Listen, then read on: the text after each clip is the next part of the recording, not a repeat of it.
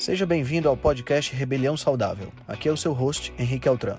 Esse podcast é o resultado da minha busca por uma maneira crítica de pensar, analisar fatos e nunca, nunca mesmo se conformar com o senso comum.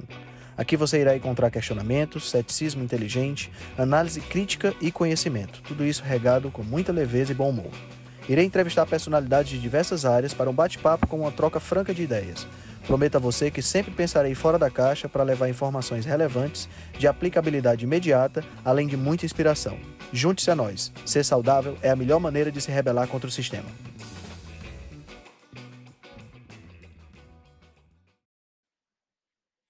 Bom dia, bom dia, bom dia, bom dia. Sejam todos muito bem-vindos a mais uma reunião da Rebelião Saudável.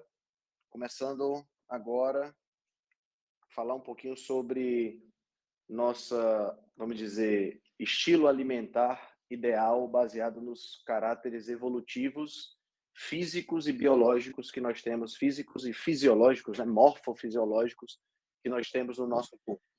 Tá? Então, vamos bater um papo hoje somos sobre será que nós somos onívoros de viés carnívoro? Quais são as provas, quais são as evidências que mostram que nós realmente somos é, onívoros, né? Podemos comer de tudo, mas principalmente a nossa alimentação deve vir da, dos alimentos de origem animal, tá? Antes de começar, então, fazendo uma breve recapitulação do que a gente teve da semana passada para cá, na, na semana, nessa segunda-feira, tivemos duas lives, né? Como a gente faz via de regra. Nutrição em dose dupla falou um pouquinho sobre fibras, aonde a gente descreveu um pouco sobre a não essencialidade das fibras, colocamos dentro de um contexto alimentar de comida de verdade, de viés carnívoro, as fibras acabam diminuindo a sua necessidade. Muitas vezes, dependendo da população e dependendo do tipo de alimentação, a gente acaba até mesmo não sendo necessário você ingerir fibras. E, por outro lado, quanto pior a alimentação, quanto mais junk food a alimentação, mais a gente precisa, mais a gente precisaria ter essa essa ingestão de fibras como sendo algo fundamental. Né? Então a gente discutiu isso, eu e o Felipe. Uh, logo em seguida, eu conversei um pouquinho com a Melina Daúde. A Melina, ela é médica veterinária, é fiscal da agricultura no Mato Grosso e a gente bateu um papo sobre sustentabilidade. Conversamos um pouquinho sobre a, as questões relacionadas à sustentabilidade sobre da produção bovina, né? Então conversamos sobre agricultura de regeneração, conversamos sobre os maus tratos animais, que são uma pedra angular na argumentação vegana sobre por que nós não deveríamos comer carne. Então, todos esses aspectos foram conversados. A gente conversou bastante sobre veganismo, sobre carne artificial de laboratório. A gente conversou sobre todos esses aspectos. Foi mais de uma hora de bate-papo. Ficou muito legal. Esses, essas duas lives já estão disponíveis tanto no IGTV quanto no YouTube na forma de vídeo e no podcast na forma de áudio, tá? Então são duas lives bem interessantes. E uh, essa sexta-feira agora, para o pessoal que está acompanhando, a gente vai fazer o lançamento do, do clube de leitura, né?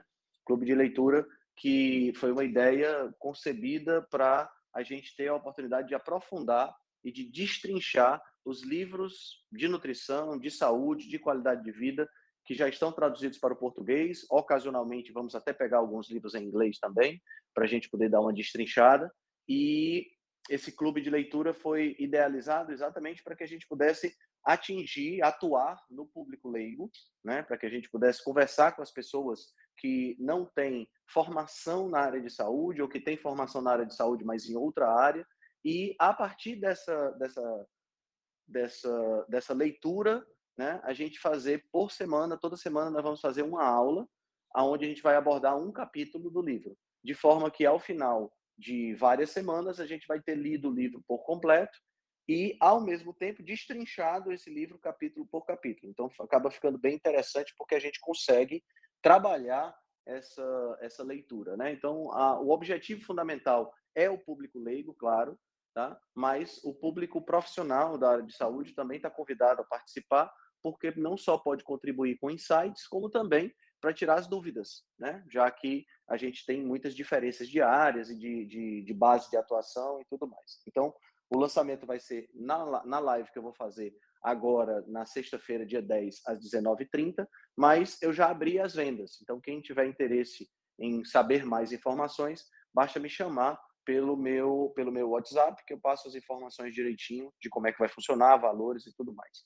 Tá bom? Bom, vamos então conversar um pouquinho sobre essa, sobre essa questão relacionada com a nossa a nossa, nossa alimentação ideal. Antes de começar a falar sobre alimentação ideal, eu acho que vale a pena a gente dar uma revisada super rápida sobre o nosso processo evolutivo, né? Primeira coisa importante da gente entender, a evolução, ela não acontece de forma em saltos. A evolução acontece de pouco a pouco, tá? Então são pequenas alterações que acontecem no nosso material genético que geram um processo de, de adaptação a um determinado, a um determinado ambiente, né? E esse processo que a gente chama de seleção natural acaba fazendo com que características que estão mais adaptadas sejam selecionadas. Vamos lá. Então, deixa eu ver se eu consigo recapitular um pouquinho de onde eu estava para a gente poder continuar. É, então, a, esses primeiros, esses primeiros humanoides que desceram das árvores na savana africana, né, no que outrora for uma floresta, procuraram fontes de alimentação alternativa. Essa fonte de alimentação alternativa acabou sendo carcaças, né, restos de animais que haviam sido consumidos, que haviam sido ingeridos pelos grandes caçadores da época, principalmente os felídeos, né? E ah, quando a gente entrou em contato com esses alimentos de origem animal, a gente teve não só mais densidade energética, como também mais densidade nutricional, o que permitiu a seleção de diversas características que começaram a aparecer. Essa primeira, esse primeiro gênero de hominídeos que teve essa possibilidade é o gênero Australopithecus, né? Então, do Australopithecus, em termos de linha evolutiva, nós temos o Homo habilis, que é o primeiro é, habitante, né, o primeiro integrante do gênero Homo, que já tinha a capacidade de começar a caçar. Aí, é, o advento da caça, que veio com o, essa transição do Australopithecus para o Homo habilis, foi um advento que possibilitou você, é, é, o ser humano daquela época, o hominídeo daquela época, a ingerir o alimento por completo, a ingerir o animal por completo. Então, a gente deixou de ter acesso somente à parte muscular do alimento, somente aos restos do alimento, e passamos a ter acesso às vísceras, passamos a ter acesso à parte mais nutritiva desse, desse animal. Isso possibilitou mais nutrição, possibilitou mais energia e possibilitou que a gente continuasse o nosso processo evolutivo até o surgimento do fogo, que possibilitou que a gente tivesse ainda, extraísse mais a, a, a, nutrição desses animais. A ideia aqui não é fazer uma aula completa sobre esse assunto, né, dando detalhes, mas a ideia é só para vocês terem uma ideia, uma, uma, uma noção do período evolutivo. Isso tudo que eu estou descrevendo para vocês aconteceu ao longo de 6 milhões de anos. É até difícil da gente conseguir compreender né, essa, essa, quando a gente fala nessa quantidade de tempo, porque realmente é complicado. Né? A gente vive, tem uma vida finita, a gente vive, sei lá, 100 anos, né? se você pensar nas pessoas que vivem mais. Quando você pensa em 6 milhões de anos, a gente nem consegue botar isso na, em perspectiva. Mas é mais ou menos o que durou esse processo evolutivo. Né? Então, a, a, embora a, a, gente tenha hoje um movimento extremamente forte no que diz respeito às pessoas deixarem de comer carne, né, que é o movimento vegano, a gente não consegue mudar a fisiologia da gente de uma hora para outra. Então a gente já vem comendo carne, a gente já vem comendo alimentos de origem animal há 6 milhões de anos e por isso nossa estrutura é muito bem adaptada a essa alimentação. Não é porque eu decido que vou parar de comer carne que a minha fisiologia muda, né? Se fosse assim, seria muito interessante, né? Mas não é assim que a coisa funciona. Então, a minha fisiologia, a fisiologia das pessoas que consomem, dos seres humanos, continua sendo uma fisiologia voltada para a ingestão de carne. Né? É claro, se a gente analisar toda a nossa linhagem evolutiva, nós vamos ver que a gente é, veio de primatas, né, de, de hominídeos que consumiam folhas, que consumiam plantas, que estavam lá na floresta africana antes dela virar savana, há 6 milhões de anos atrás. Mas 6 milhões de anos é muito tempo para a gente ter esse processo evolutivo, visto que a geração do ser humano ela dura 25 anos. Né? Então, a gente teve aí esse processo e a nossa fisiologia hoje ela está adaptada para a ingestão de alimentos de origem animal, na sua maioria. E é isso que eu vou mostrar para vocês, baseado nas adaptações, tanto do nosso sistema digestório, como nas adaptações relacionadas a outras partes do nosso corpo. Vamos começar com o sistema digestório, que essa talvez seja o ponto aonde existe uma maior quantidade de é, argumentos veganos querendo sugerir que nós não somos adaptados para a alimentação com alimentos de origem animal.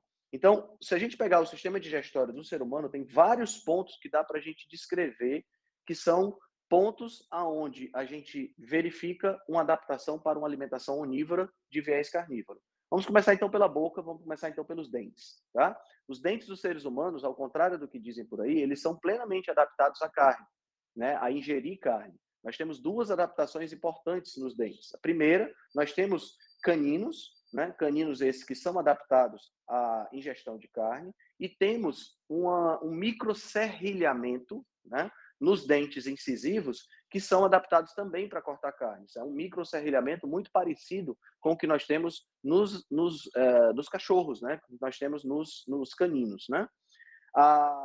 Se a gente observar a alimentação, se a gente observar a dentição de um animal é, herbívoro, a gente vai observar que os dentes molares são muito mais achatados do que os nossos indicando uma adaptação muito maior desses herbívoros para a ingestão de alimentos de origem vegetal. Tá? Então, nossos dentes têm características muito fortes relacionadas com, os, com a alimentação de origem animal. E muitos veganos sugerem que a gente não tem garras, não tem, não tem presas mais evidentes e que isso seria, um, seria uma prova de que a gente não deveria comer carne. Mas, na realidade, isso não é justo, porque a gente, como é, primata, nós nos separamos da linhagem dos felídeos, né, da linhagem dos felinos, por exemplo, que nós temos parentesco, né, nós temos parentesco com os felinos em um ancestral comum que existia 90 milhões de anos atrás. Então, quer dizer, é, é, é, é muito injusto eu querer que a dentição desse, de, da gente tivesse continuado exatamente igual à dos felídeos, até porque mais uma vez, como eu falei no início da transmissão, nós tivemos um período onde a gente comia apenas vegetais, tá? Então, essa ingestão de vegetais no passado acabou selecionando uma dentição diferenciada, tá? Vamos lá, mais para frente. Além dos dentes, né, nós podemos citar também a formação da nossa mandíbula. Né? A nossa mandíbula ela é diferente da mandíbula dos herbívoros. Pode observar, quem já viu aqui uma, uma, uma vaca comendo, já viu como é que ela mastiga. Ela não mastiga em movimentos verticais, ela mastiga em movimentos circulares. A nossa mastigação, ela se dá em movimentos verticais, semelhante à mastigação dos carnívoros. Ah, então é só você observar, nossa musculatura da mandíbula é adaptada para a, a, a mastigação vertical, enquanto a musculatura das, dos herbívoros é encarregada, é, é adaptada para uma mastigação rotatória. Tá? Outro ponto importante também dentro do nosso sistema digestivo é o pH estomacal. Tá? O pH estomacal, que no caso do ser humano chega a casa de 1,5, 1, é um pH extremamente ácido, compatível com o pH dos carnívoros. Por que, que o pH é, é algo importante? Porque a gente, vamos lembrar mais uma vez do início da, da transmissão, a gente começou comendo restos de alimento. Quando você come restos de alimento, a tendência é que você tenha uma quantidade muito grande de bactérias saprófitas, bactérias que fazem o processo de putrefação. Imagina você ingerir uma, uma carne que está iniciando o processo de putrefação, né, que já tem bactérias lá se formando, e você não tem um sistema de proteção. Então, ao longo do tempo, foi selecionado um pH mais ácido no nosso estômago. Esse pH ácido, ele é gerado pelas células chamadas de células oxínticas ou células parietais do estômago. E esse pH, ele despende energeticamente muito. Então, a gente precisa dedicar muita energia para gerar um pH que seja ácido, né, e manter esse pH ácido enquanto a gente come. Esse dispende, essa, essa, essa, esse gasto energético que a gente precisa ter para manter o pH é, ácido no nosso estômago é um gasto energético que, se ele não fosse necessário, a gente não teria esse pH. Vocês sabem que dentro de uma perspectiva evolutiva, dentro de uma perspectiva uh, biológica, todo organismo trabalha no princípio da conservação máxima de energia. Todo organismo trabalha no princípio de gastar o mínimo possível de energia. Então, você gastar energia com um processo como o pH ácido, quando você não precisa desse processo, não faz sentido. Logo, isso já nos diz que esse pH ácido é fundamental para os processos digestórios que acontecem dentro do nosso corpo. E, portanto, é algo importante. E só os carnívoros de maior nível trófico, ou seja, maior nível na cadeia alimentar, possuem um pH tão ácido como é o caso dos caninos, né, dos cachorros, que têm pH muito próximo do nosso. Tá? Outra coisa que nós vamos observar dentro do nosso sistema digestório é a proporção entre o intestino grosso e o intestino delgado. Tá? Então, se você pega, por exemplo, os gorilas, inclusive nos gorilas tem uma coisa interessante, que é a presença de presas, né? Isso aí já deixa a coisa um pouco mais complexa, né? Porque você vê o gorila, ele tem presas enormes. E os nossos colegas veganos dizem assim: ah, mas o, o, o as pre... a gente não tem presa, o ser humano não tem presa, então ele não é adaptado a comer carne. Ok, e o gorila tem presa, por que, que ele come folha? Né? Então, isso falta, falta só um pouco de conhecimento evolutivo para entender essa história. O gorila tem presa porque, na evolução, aquelas presas viraram ferramentas sexuais que são evidenciadas, que são mostradas para fazer a cópula e a reprodução, do jeito que é a cauda do pavão, certo? Então, as presas dos gorilas não são instrumentos de alimentação. Isso mostra que nem sempre a evolução segue os mecanismos lógicos que a gente está pensando. Né? Os gorilas são herbívoros. E aí, quando a gente analisa a, os gorilas, a gente tem alguns pontos interessantes. Primeiro, quem já viu gorila na natureza, viu que ele tem uma pança. Né? O gorila ele não tem o abdômen retinho, como é o caso do nosso. Isso acontece porque dentro daquele abdômen tem um intestino grosso que corresponde a quase 70% do trato gastrointestinal daquele animal. Esse intestino grosso abriga as bactérias que fazem o processo de fermentação do, dos alimentos de origem vegetal que ele come. Então, o gorila passa o dia todo comendo, então isso quase 16 horas do dia dele está tá encarregado de, de alimentação. Então, a gente já tem aí um ponto importante, né? Uma alimentação que você precisa comer durante 16 horas é uma alimentação de baixíssima densidade nutricional e densidade energética, por isso eu preciso comer mais, né? E além disso, o gorila ainda precisa é, é, digerir esse alimento. Só que o, o, os herbívoros, especialmente o gorila, não tem a capacidade per si de digerir o alimento que eles estão ingerindo. O gorila, na realidade, ele, tem a, a, ele não tem essa capacidade e ele precisa da ajuda de bactérias que vão fazer o processo fermentativo. E onde é que ele abriga essas bactérias? Ele abriga essas bactérias no intestino grosso que está naquele, naquele abdômen protuberante que ele tem. Então, esse intestino grosso abriga bactérias que vão fazer o processo digestivo. A maior parte da digestão feita pelo gorila não é feita por ele, é feita por essas bactérias. Diferente do nosso sistema digestivo, diferente do nosso intestino. Nós temos o intestino delgado, o intestino mais fino, muito maior do que o intestino grosso. E a nossa digestão, ela não é feita por bactérias que estão no intestino. A nossa digestão é feita pelo intestino, pelas enzimas que são secretadas pelo próprio intestino delgado e pelas glândulas anexas ao sistema digestório, como é o caso do pâncreas, como é o caso do, do, do fígado, como é o caso das glândulas salivares. Né? Então, a digestão é feita pela gente. Somos nós encarregados, nós temos as substâncias dentro do nosso corpo, produzimos as substâncias dentro do nosso corpo que vão fazer o processo digestivo. Enquanto que nos animais herbívoros são bactérias e ou protozoários que estão lá dentro. Né? Em tempo, ah, nenhum animal multicelular possui capacidade de digerir a celulose, pelo menos não conhecido. Tá? A celulose que são as fibras que são que é a madeira, que é o papel, que é o, o capim, né? que são os alimentos de origem vegetal. Nenhum animal possui essa capacidade. Todos os animais que digerem, que se alimentam desse tipo de alimento, são animais que possuem bactérias na sua estrutura, ou protozoários, o cupim, por exemplo, no caso é um protozoário, que possuem bactérias e protozoários no seu sistema digestivo que fazem que faz o processo de digestão. Então, no nosso caso, a nossa, o nosso sistema digestivo não tem essas bactérias. Portanto, nós não temos a capacidade de digerir a celulose.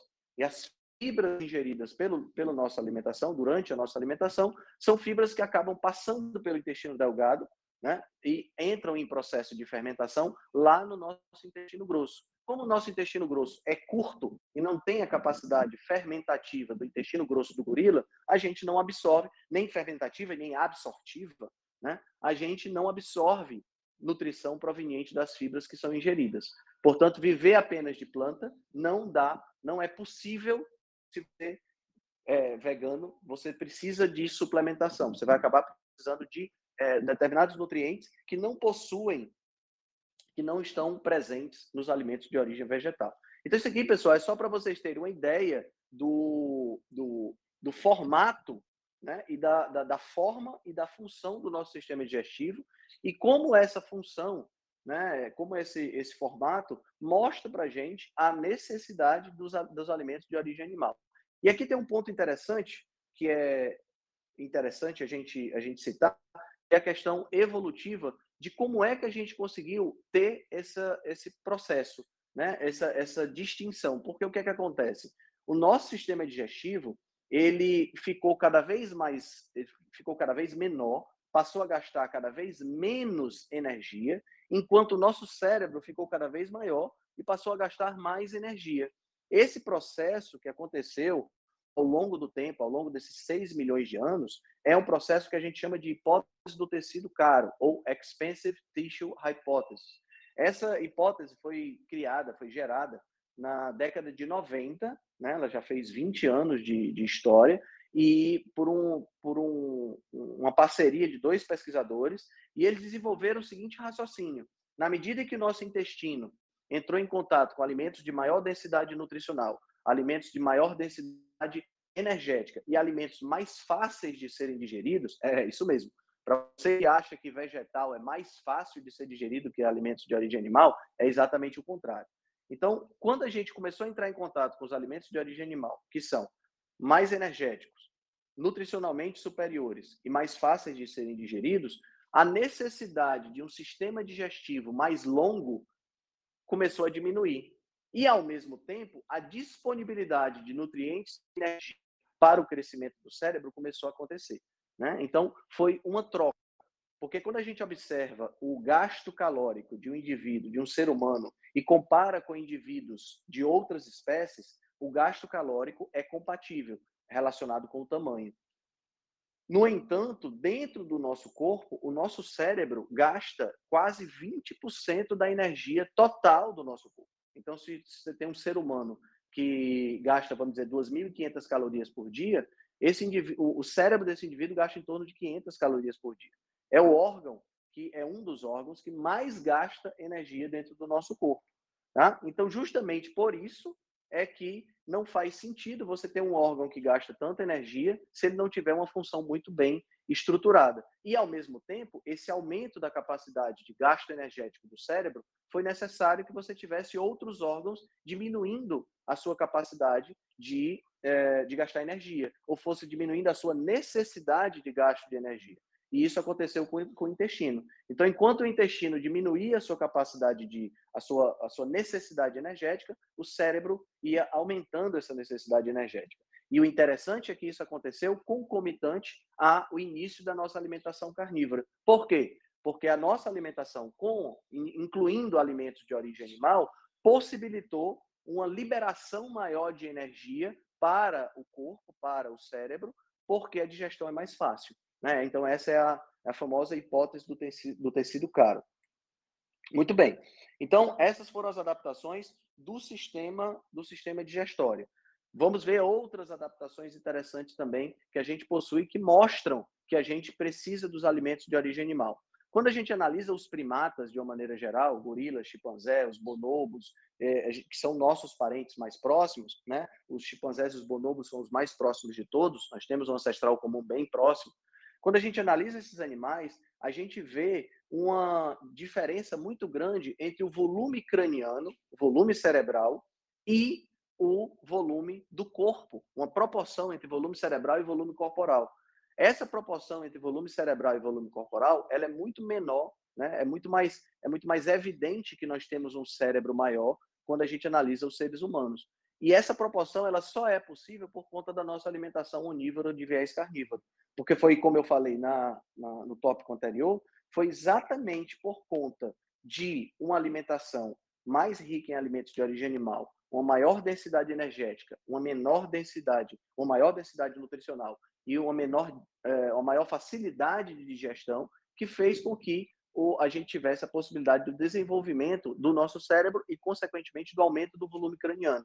Nós não chegamos até aqui a essa forma que nós temos hoje, é, porque a, a, a, a, carne estava ausente da nossa dieta.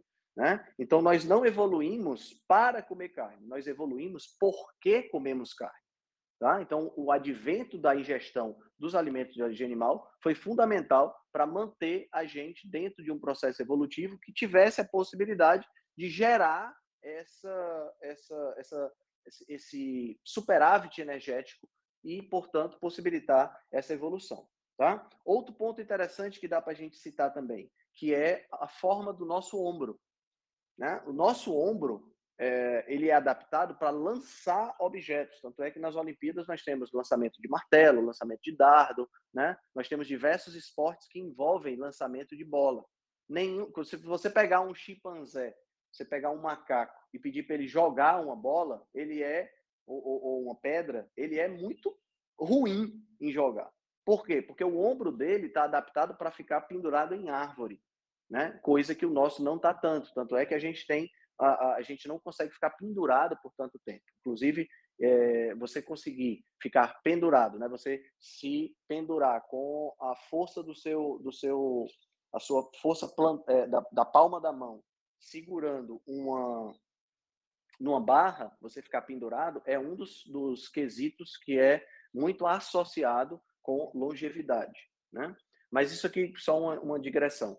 Nós então temos um ombro que é muito mais adaptado para lançar, o que mostra aí o uso das primeiras ferramentas. Né? A gente começou, as primeiras ferramentas que foram utilizadas foram pedras específicas, pedras de formato específico que eram utilizadas na caça daqueles animais. Posteriormente, nós tivemos aí flechas, uh, lanças que foram começaram a ser utilizadas. Isso já no Homo habilis, né? já na, na, dentro da, da linhagem do gênero Homo. Então, a gente tem ombros totalmente adaptados para caça. Não faz sentido você ter ombros adaptados para caça, mais uma vez, partindo do princípio da economia máxima de energia, não faz sentido você ter um ombro adaptado para caça se você não é, não faz caça, né? Então, o movimento de o movimento do ombro ele é muito relacionado com a atividade de caça, consequentemente com a atividade de alimentação animal. Outro ponto importante também é o nosso bipedalismo. Né? Nós não somos os velocistas da natureza, nós não somos os animais que têm mais resistência. No entanto, o fato de nós andarmos com, em duas patas né, e deixar as outras duas livres possibilitou que a gente cobrisse longas distâncias. Existem algumas tribos ainda hoje que fazem o que a gente chama de caça por resistência, aonde eles marcam um animal específico dentro de um rebanho e fazem uma caçada onde eles caçam esse animal por 50, 60 quilômetros de caminhada e de corrida ao longo do dia. Tá? Então, é uma, é uma ferramenta que a gente tem. O fato da gente ter a cabeça né, com, com um pouco mais de pelo e localizada na parte superior do corpo, consequentemente mais distante do core, né, dessa parte mais central, possibilita uma maior dispersão de calor. Então, tudo isso são coisas, são adaptações que aconteceram para que a gente pudesse também trabalhar a questão da, da caça. Tá? E uma última adaptação, para eu poder abrir aqui para perguntas e para comentários dos nossos colegas, uma última adaptação é a esclera. A esclera é essa parte branca do olho. Vocês já devem ter percebido que os primatas, os gorilas, os chimpanzés, a parte branca do olho ela não aparece, ela é escurecida. E por que que isso acontece? Porque no caso dos seres humanos, a caça precisava ser silenciosa. Então nós precisávamos nos comunicar com os olhos. E o olhar para um lado, o olhar para o outro, quando você está caçando em bando, indica para onde o bando deve olhar e onde é que está a caça mais fácil. No caso dos animais que não precisam caçar, né, ou que não caçam em bando, você vai ver que a esclera ela não aparece. Por quê? Porque tudo faz para onde eles olham.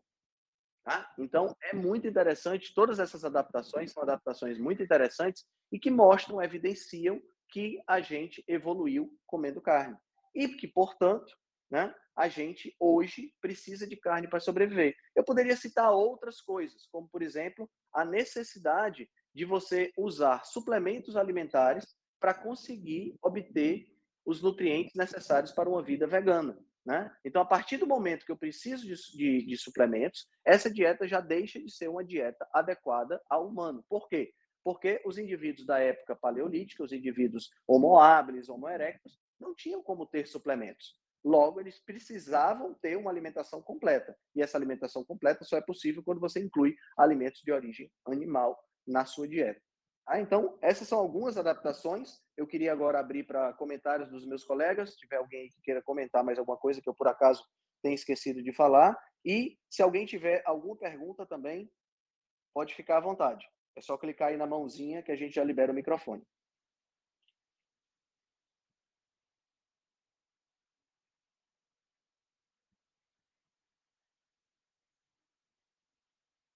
Não, ninguém quer fazer nenhuma pergunta, nenhum comentário?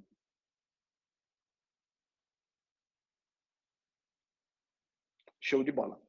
Então vamos lá. Só para encerrar então essa transmissão, uh, lembrando que da nossa live uh, sexta-feira às 19h30 de lançamento do Clube de Leitura. Quem quiser obter mais informações, fala comigo no direct, no privado, no, no WhatsApp ou aqui no Telegram. Teve algumas pessoas que inclusive estão aqui na minha na transmissão agora que perguntaram a respeito do clube de leitura pelo canal do Telegram, nos comentários, e eu já respondi no privado, tá? Respondi com as informações. A gente pode continuar o bate-papo por lá.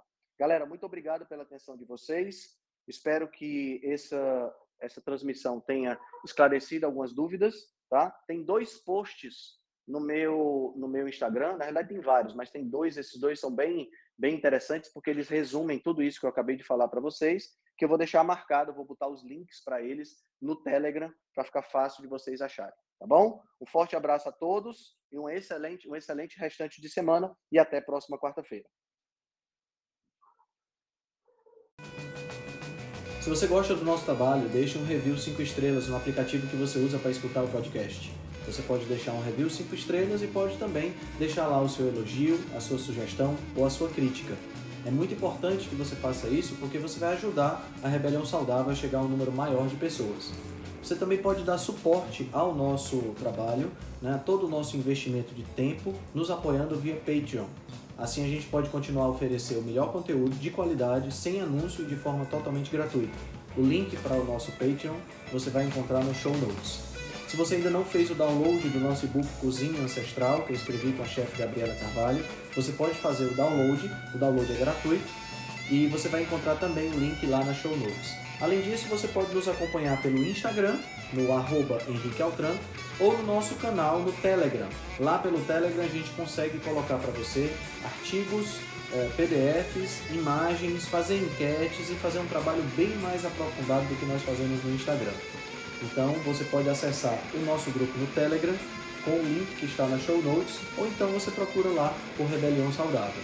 Nós temos também um canal no YouTube e um canal no IGTV, onde todos os vídeos das lives e os vídeos dos podcasts são gravados e você pode assistir na, no conforto da sua casa. Eu agradeço demais a atenção de vocês e espero que a gente se encontre no próximo podcast.